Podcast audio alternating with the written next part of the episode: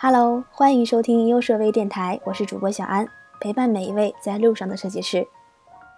如题，我们今天的话题呢有点特别。自从我前几天拿到这个话题开始啊，就很困惑。说实在的呢，开始是有点尴尬了，其实是不知道怎么来说这个话题。但是转念一想，设计师这个行业呢，本身就是朝九晚十二的，经常加班，又不可否认。这个行业的帅哥美女呢又比比皆是，关于职场性骚扰的事情真的很多，属于一个高发区，所以呢特别推出了今天这期节目，也呼吁大家保护自己，尊重女性。在人与人之间呢，总有那么一些奇怪的语言或行为让我们感到十分的反感，这种语言或行为呢，就是我们通常所说的性骚扰。尤其在职场中呢，我们每一个人都可能会遇到，不论是男人或女人。在这其中呢，尤其是与女性受到性骚扰的情况居多。嗯，没错，我们今天要聊的话题就是职场性骚扰。二月二十一号，我们的官博优秀网页设计呢收到一条求助私信，说公司的总监呢以加班为由，常会有意无意的对其进行性骚扰，特别是语言上的。目前呢想离职，但是又怕不好找工作，而且工资方面呢，个人也是很满意，不知道该怎么办。那求助微博呢一经发出，就收到了很多热心网友的回复。因为呀，马上也要到三八妇女节了，所以优设微电台呢特别推出这期特别的节目，希望能帮到大家。面对职场性骚扰呢，绝大数女性呢会表示沉默。其实并不是因为胆小，因为是很多姑娘都搞不清楚什么才算性骚扰。有姑娘也说了，也许人家只是不小心碰了你一下，或者说天生呢对所有人都热情似火。虽然自己啊感觉很不舒服，但是他也没有什么别的行动了。我们要真的较起真来，万一人家 就是不小心了呢？倒显得我们特别小气，没有见识。这估计是很多姑娘都有的困扰。那到底什么才算是性骚扰呢？现在对于性骚扰的界定就是拍肩、搂腰、黄段子，这都算是性骚扰。如果呢你怕冤枉了好人，也没有关系。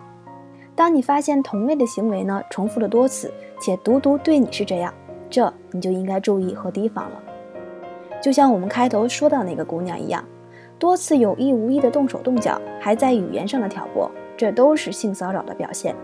我们应该有保护自己的意识，并且呢勇敢的对性骚扰 say no。如果遇到那些让你感到不舒服的行为和语言，不必考虑太多，直接表述你的感受给对方即可。我不能接受，请你以后不要这样了。为什么职场性骚扰的情况呢愈演愈烈？好像整个社会环境如此。现在的社会呢，尤其是在饭桌上，好像没有黄色笑话就没有气氛一样。对于一些过火的黄色笑话呢，女性一般选择一笑了之，这也就助长了这种不正之风。说到职场性骚扰，其实大多数啊，你的同事和上司是正派的。但是呢，也有少许的人居心不良，作风和行为并不正派。所谓防人之心不可无嘛。他们呢会经常借工作之由送你上下班，单独约你一起吃饭，有意无意的揩油。深更半夜呢，在微信上莫名其妙的发一些暧昧不清的话。那在饭桌上啊，尤其是不断的劝酒，好像就怕你喝不醉一样。这种情况比比皆是。针对办公室性骚扰，作为女性的我们啊。第一也是唯一要做的，就是保护好自己。事情呢，其实都是双向的。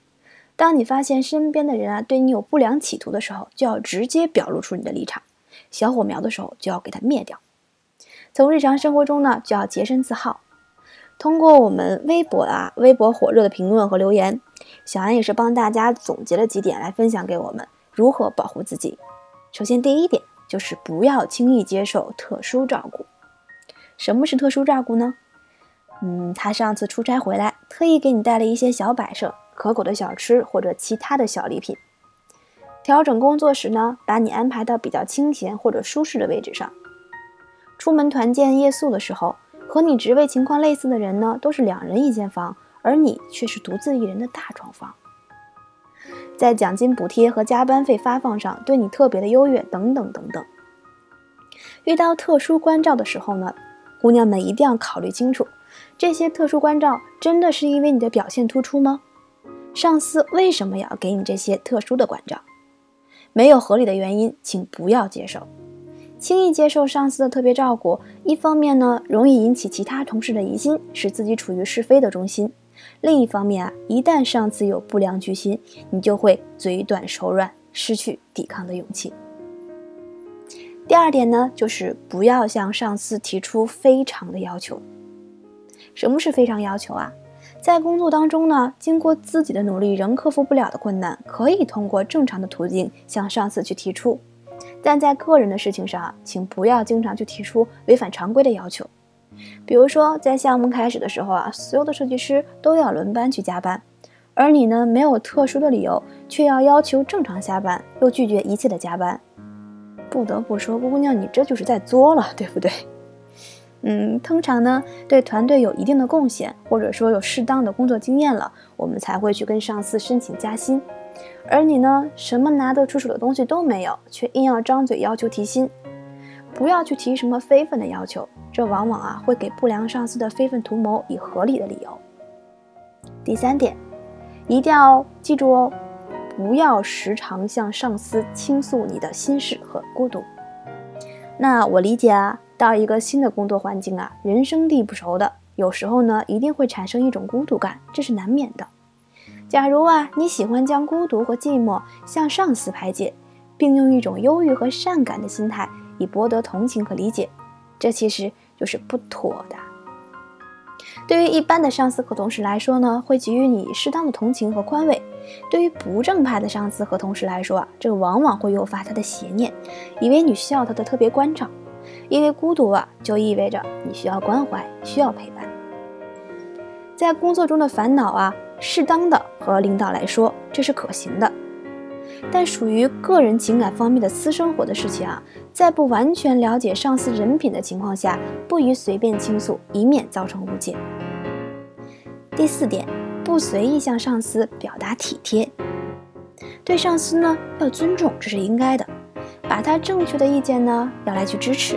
对他合理的工作安排要尽心的去完成，但是请不要随意的表示你的体贴之意，也不要在上司的私人生活上给予过多的热心，也不要私下呢对上司的生活情况以及健康情况过多的参与，这样的话极其容易让人产生误解，引来流言蜚语，也会让他误以为你爱上他了哟。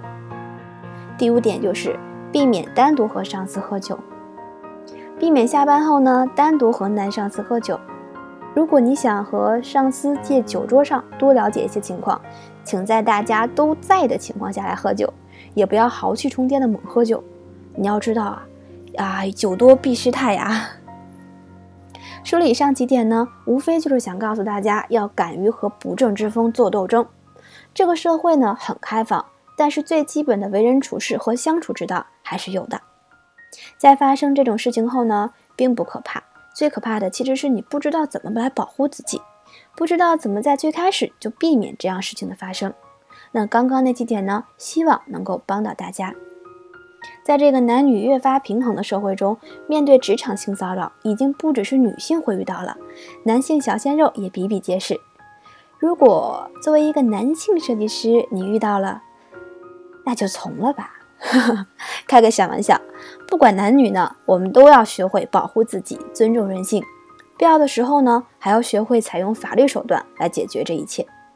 好啦，这期节目呢到这里就要结束了，也欢迎大家就这个话题留言讨论，说说在职场性骚扰上你是怎么看的或怎么想的。我是小安，这里是优设微电台，始终陪伴路上的你们，我们再见。